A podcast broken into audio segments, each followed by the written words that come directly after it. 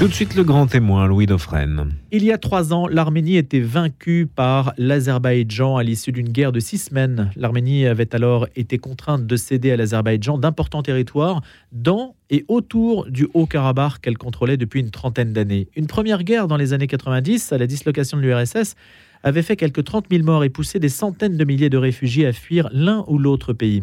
Et en septembre, Bakou a lancé une offensive éclair contraignant les séparatistes à capituler et Bakou a pris le contrôle de l'ensemble du territoire, dont la quasi-totalité de la population, plus de 100 000 personnes sur les 120 000 officiellement recensées, a fui en Arménie. Donc ce territoire du Haut-Karabakh fait quelque peu parler de lui, mais dans une relative, c'est le moins qu'on puisse dire, indifférence internationale, il y a quand même des pourparlers de paix qui sont menés sous les auspices d'une médiation en vue de parvenir à un accord global entre les voisins du Caucase qui se voue une haine tenace et qui n'ont jusqu'à présent, c'est pour parler, débouché sur aucune percée.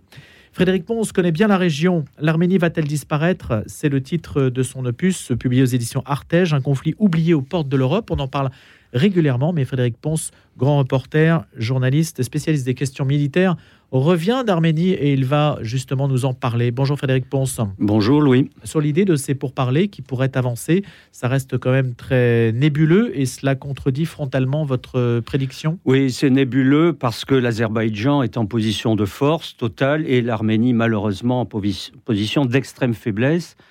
Et j'ajoute que euh, l'Azerbaïdjan, euh, le président Ilham Aliyev, l'autocrate de, Bakou, a écrit euh, très clairement ce qu'il voulait faire ensuite. Il avait annoncé la reprise totale du contrôle du Haut-Karabakh, c'est fait. Et dans tous ses discours, depuis déjà pas mal d'années, il explique que l'Azerbaïdjan voudra un corridor terrestre qui traversera le sud de l'Arménie pour rejoindre la Turquie, notamment pour installer ses oléoducs et ses gazoducs, euh, ce sera plus rentable pour lui. Et euh, tout ça est, est, annoncé. Et Aliyev a même dit, si nous ne pouvons pas avoir un corridor terrestre, ferroviaire, routier, nous prendrons toute la partie sud de l'Arménie, c'est la région qu'on appelle le Sionik, mais que les Azerbaïdjanais appellent le Zangezur, et il nie complètement l'arménité de cette région. Il nie la légitimité de l'Arménie à conserver cette région, alors qu'elle est historiquement arménienne. Et donc, ces propos, ces discours, euh, ces annonces, euh, clairement indiquent une volonté de continuité dans la conquête territoriale de l'Azerbaïdjan. Alors, entendons-nous sur les noms, Frédéric Ponce, parce que les gens euh, sont un petit peu perdus dans la géographie entre l'Artsakh, l'Haut Karabakh, les noms que vous avez mentionnés. D'abord, est-ce que les Azéris nomment différemment l'intégralité des lieux arméniens? Oui, alors, euh, sur le plan international, on parle du Haut-Karabakh, l'enclave du Haut-Karabakh. Les Arméniens l'appellent l'Artsar, c'est le, nom traditionnel. Euh, ce qui est intéressant à souligner, ce que vous venez d'annoncer, c'est que l'Azerbaïdjan donne des noms différents à tous les noms arméniens. Et c'est frappant de voir que euh, au moment de la conquête du Haut-Karabakh, les Azerbaïdjanais avaient déjà préparé tous les panneaux euh, routiers, les panneaux indiquant les villes, dans leur langue, en, en azéri. Et ils ont fait la même chose pour l'Arménie, c'est-à-dire qu'ils ont préparé, à travers la fabrication de panneaux routiers indicateurs, ils ont préparé euh, la lasérification, en quelque sorte, de l'Arménie. Tout ça est dans leur projet, c'est très clair. C'est-à-dire que le nom de Erevan existe en Azérie Oui, ils disent que Erevan n'est pas une ville arménienne, dans un négationnisme historique et, religieux e-, extraordinaire, et ils disent que Erevan, en réalité, c'est Irivan, et ça n'est pas une terre arménienne. Et sont-ils fondés à développer cette argumentation? Est-ce qu'il y a quelques fondements historiques tout de même Ou est-ce que c'est de la mythification totale? Non, c'est de la mythification, c'est du négationnisme historique. Les Arméniens chrétiens sont présents sur ces terres, alors on le sait maintenant depuis euh, à peu près 4000 ans avant Jésus-Christ, et les, les, royaumes, les principautés, les, les féodaux arméniens sont présents de façon historique, avérée, documentée, depuis au moins 2000 ans. Euh, et donc bien avant euh, l'islam évidemment. Euh, L'Arménie est un, si vous voulez, aujourd'hui, ça représente un dixième de ce qu'était naguère la Grande Arménie. Donc, il y avait des Arméniens en Turquie et dans tout le Caucase, dans la Turquie actuelle et, tout le Caucase. Au fil des génocides, des massacres et, des épurations ethniques, l'Arménie s'est réduite aujourd'hui à 30 000 km dans le Caucase, cette petite république d'Arménie. Mais qui est entièrement légitime sur le plan historique. Alors l'Azerbaïdjan fait appel à des historiens qui sont en fait des gens du, régime, qui nient cette arménité de l'Arménie du Caucase et qui vont inventer ou réinventer euh, l'histoire d'un peuple qu'on appelait les Albaniens du Caucase. L'Albanie du Caucase, c'est pas l'Albanie des Balkans. Et donc, ils mettent en exergue cette existence des Albaniens du Caucase, qui aujourd'hui sont une petite minorité de quelques milliers de personnes, mais qui ne doivent pas gommer la véritable, le véritable enracinement historique des Arméniens dans toute cette région. Expliquez-nous les guerres successives qui ont eu lieu depuis les années 90. Il y en a eu quand même plusieurs avec des allers-retours. Alors, l'indépendance de l'Arménie comme de l'Azerbaïdjan, c'est 1991, au moment de la dislocation de l'Empire euh, soviétique. Euh, une guerre dans les fin des années 80, début des années 90, voit la victoire de l'Arménie en 1994, et donc elle prend le contrôle de l'enclave du Haut-Karabakh, qui était sous souveraineté euh, azerbaïdjanaise. le Haut-Karabakh avait été donné en 1921 à l'Azerbaïdjan pour euh, diviser un peu l'Arménie, pour diviser pour régner, selon les, règles classiques. Donc c'est l'Union euh, soviétique qui avait fait ce découpage. C'est Staline qui avait fait ce découpage en 1921. Bon, l'Arménie s'empare du Haut-Karabakh, une république autonome s'installe, et puis euh, au fur et à mesure de la remontée en puissance de l'Azerbaïdjan grâce à l'argent du pétrole et du gaz, la famille Aleyev, le père et puis aujourd'hui le fils, qui règne à, à Bakou depuis plus de, de, deux décennies, euh, décide de reprendre les armes euh, et de reprendre ce fameux Karabakh. Il y a un certain nombre d'incidents, et puis 2020, la deuxième guerre du Haut-Karabakh, l'Azerbaïdjan reprend les deux tiers de ce territoire, et là, le 19 septembre dernier, en 24 heures, 48 heures, l'Azerbaïdjan prend la totalité, c'est-à-dire le dernier tiers, et la malheureuse Arménie n'a rien pu faire. Et pourquoi Frédéric Ponce, l'Arménie n'a-t-elle pas capitalisé sur sa victoire de 94 Parce que les Arméniens se sont endormis après 1994. Ils le disent aujourd'hui, ils, le constatent, ils le regrettent. Ils se sont endormis. Ils ont cru qu'ils avaient à la fois l'alliance de la Russie, qu'ils avaient une espèce d'assurance vie de la part de l'ONU et de la part de, de la France et de l'Europe. Ils se sont lourdement trompés. Ils n'ont pas vu que l'Azerbaïdjan se réarmait, devenait une grande puissance, et une grande puissance dans le Caucase, avec des amis ou des, clients importants. Et je pense à l'Europe en juillet 2022. Ursula von der Leyen, la présidente de la Commission européenne, va signer un accord pour les livraisons de gaz et de pétrole azerbaïdjanais à l'Europe, dont l'Europe a besoin depuis les sanctions contre la Russie. Et cet accord euh, entre l'Europe et l'Azerbaïdjan nous a ligoté, a ligoté l'Europe de la même façon que les accords avec la Turquie du président Erdogan sur les, réfugiés nous lient, nous ligotent face à la Turquie. Et euh, en, septembre dernier, quand l'Azerbaïdjan attaque, ben, l'Europe a baissé les yeux parce qu'elle a besoin de ce gaz et de ce pétrole de l'Azerbaïdjan. Et le Vatican achète du gaz aussi et du pétrole l'Azerbaïdjan? Non, alors je vois à quoi vous faites allusion la grande, euh, disons, discrétion de, du Vatican. Vous savez, j'ai été frappé de voir que quand le, le pape est venu à Marseille euh, euh, il y a quelques semaines, il n'a quasiment pas eu un mot pour l'Arménie, pour les frères chrétiens d'Arménie, alors que Marseille est une grande ville arménienne, il y a une grande diaspora arménienne en France, 600 000 personnes. Pourquoi?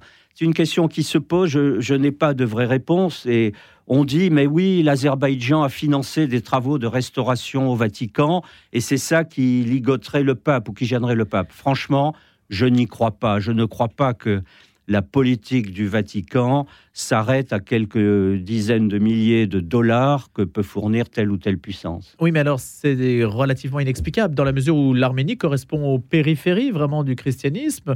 C'est une ligne de front, c'est un pays euh, qui aujourd'hui se retrouve dans un grand dénuement aussi, même s'il y a un certain potentiel du point de vue en particulier des, des startups technologiques, par exemple à oui, alors, euh, Donc ça correspondrait quand même hmm. assez à l'intention du pape François de valoriser ces, ces chrétientés-là. Ce sont des chrétiens de la périphérie. L'Arménie, les, les, allez, les 3 millions d'Arméniens qui sont là-bas dans le Caucase sont un avant-poste de l'Europe judéo-chrétienne, ils sont porteurs de nos valeurs, de valeurs de chrétienté, depuis déjà euh, presque 2000 ans. Et donc, euh, on devrait s'occuper d'eux, à tout le moins euh, s'intéresser à leur cas et essayer de les défendre. C'est une démocratie. dans un univers plutôt autoritaire, là-bas dans tout cet Orient très compliqué.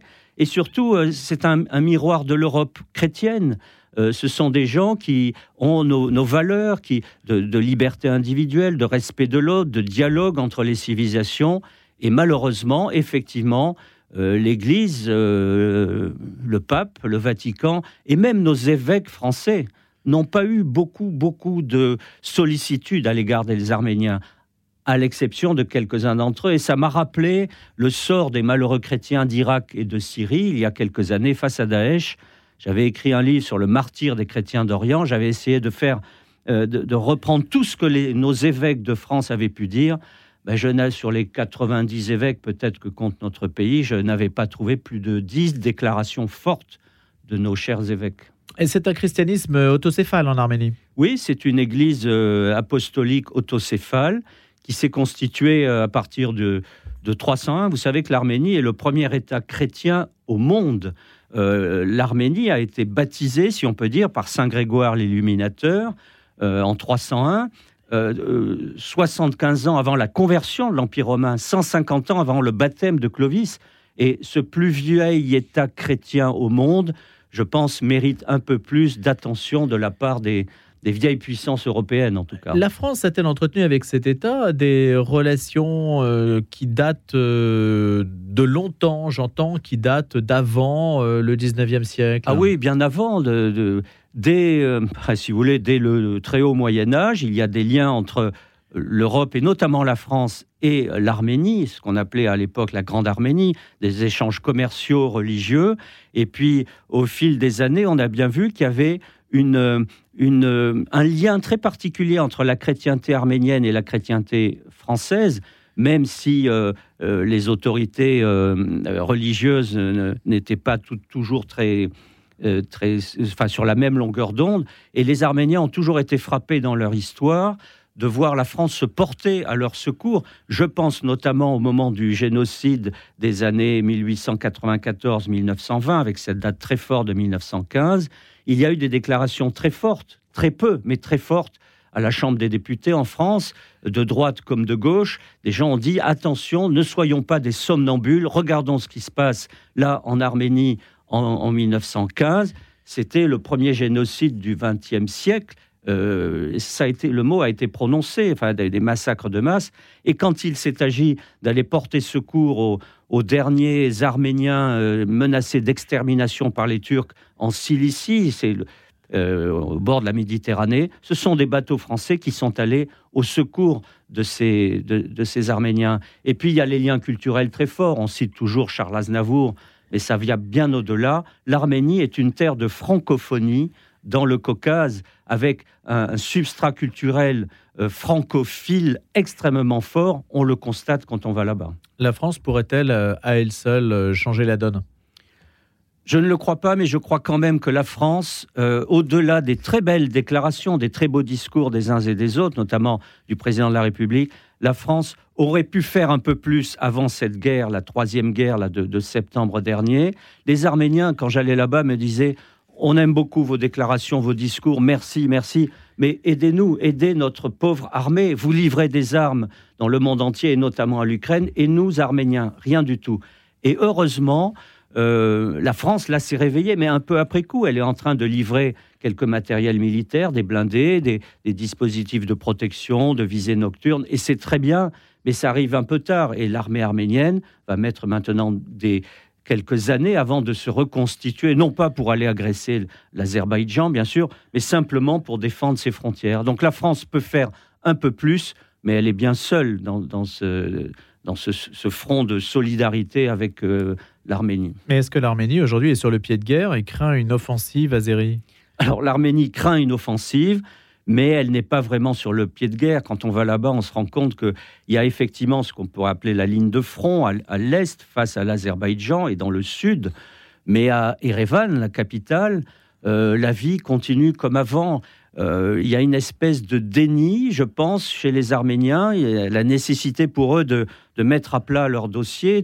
il y a la nécessité d'une vraie renaissance intellectuelle et morale pour affronter l'avenir qui s'annonce assez sombre parce que l'Arménie n'a plus d'alliés.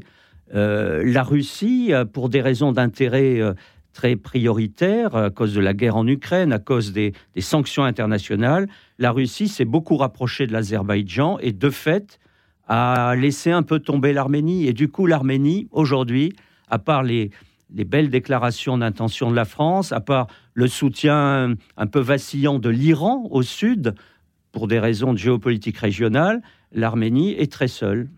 Sauf que la Russie, c'est quand même euh, ce pays qui, normalement, garde les frontières. Un minimum. Oui, mais vous savez, bien sûr, et puis euh, la plus grande diaspora arménienne dans le monde est en Russie. Il y a 2 millions d'Arméniens en Russie. Il y a beaucoup de Russes qui, qui, sont là ces dernières années, depuis le début de la guerre en Ukraine, qui sont venus s'installer, faire des affaires en, Arménie. Euh, de ce côté-là, ça marche très bien. Mais la Russie, Vladimir Poutine, doit faire face aux sanctions qui le privent d'exportation de son gaz et de son pétrole. Il a trouvé une solution, c'est d'exporter tout ça par l'Azerbaïdjan. Une partie du pétrole et du gaz que l'Azerbaïdjan vend à l'Europe, en, réalité, vient de Russie. C'est un accord secret, mais un accord bien réel qui est quand même connu.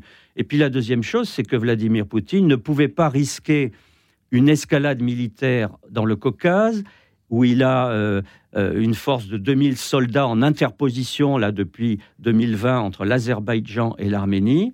Euh, ces soldats n'ont pas bougé. Vladimir Poutine a donné l'ordre à ses soldats de rester l'arme au pied parce qu'il ne fallait pas engager une nouvelle confrontation au moment où sa guerre en Ukraine est très difficile et très coûteuse. Vous qui avez été, Frédéric Ponce, dans les forces des Nations Unies, me semble-t-il, le Liban. Oui, au Liban. Aujourd'hui, on peut imaginer pareil scénario si jamais l'ONU esquissait quelques solutions qui paraissent certes peut-être improbables, mais que peut-on espérer de ce côté-là? C'est une possibilité, une interposition de casque bleu. Ça a été évoqué, puis ça a disparu, mais ça reste dans les possibilités, comme au Liban, à Chypre et dans d'autres endroits une interposition de casque bleu, mais encore une fois, ces forces de casque bleu montrent bien toutes leurs limites quand euh, un des partenaires ne joue pas le jeu de la, de la paix ou du maintien de la paix. Euh, on l'a vu au, Liban quand Israël, en 1982, a décidé d'envahir le, sud Liban. En 2006, la guerre contre le Hezbollah.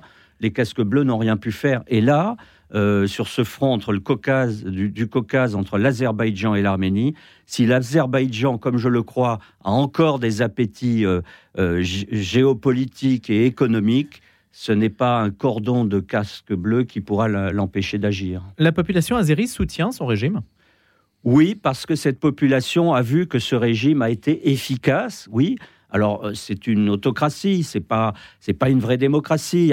Les libertés sont restreintes, mais le pays s'est considérablement enrichi à, la faveur des découvertes et de l'exportation de gaz et de pétrole. Et quand on va en Azerbaïdjan, j'ai fait ça il y a quelques années, on voit bien que Bakou, qui était une ville orientale un peu assoupie, poussiéreuse il y a 30 ans, est devenue une sorte de de Dubaï sur la Caspienne.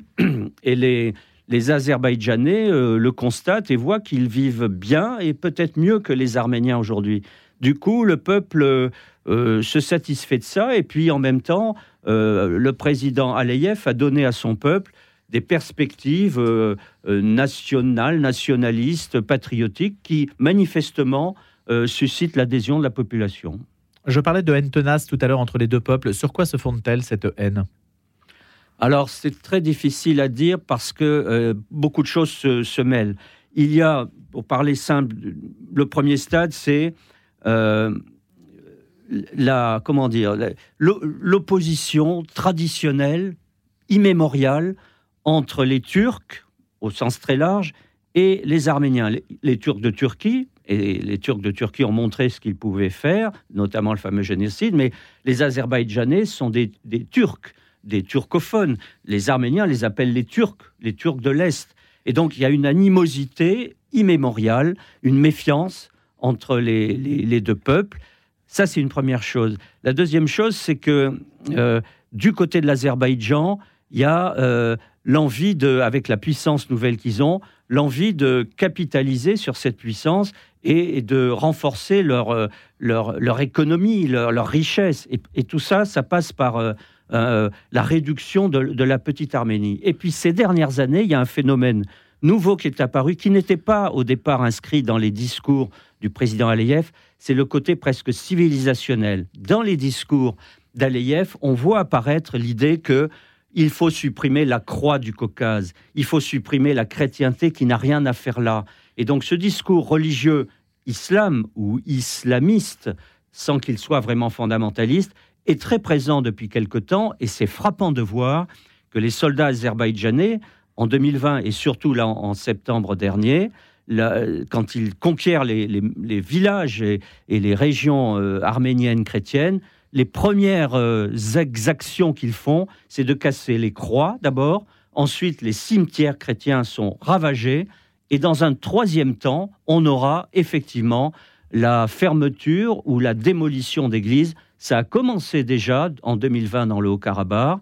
Ça s'était passé dans une autre enclave qui était chrétienne, où il n'y a plus un seul chrétien qui s'appelle le Nakhichevan, qui avait été donné aussi euh, par Staline à l'Azerbaïdjan. Eh bien là, les Arméniens disent ce qu'on a vu au Nakhichevan, la disparition de toute la chrétienté, nous allons le voir dans le grand silence de la communauté internationale, dans le Haut-Karabakh, sur les années qui viennent avec un patrimoine évidemment euh, très riche qui tend à disparaître donc des églises, des monastères. C'est un patrimoine exceptionnel et les, euh, les auditeurs qui ne sont pas allés encore en Arménie, je les encourage à y aller pour découvrir ce patrimoine chrétien qui remonte au, au 4e, au 5e siècle. Mais on ne peut plus aller au Nagorno-Karabakh. Alors le Karabakh, non, mais toute l'Arménie est, est, à l'image du Karabakh d'une richesse exceptionnelle.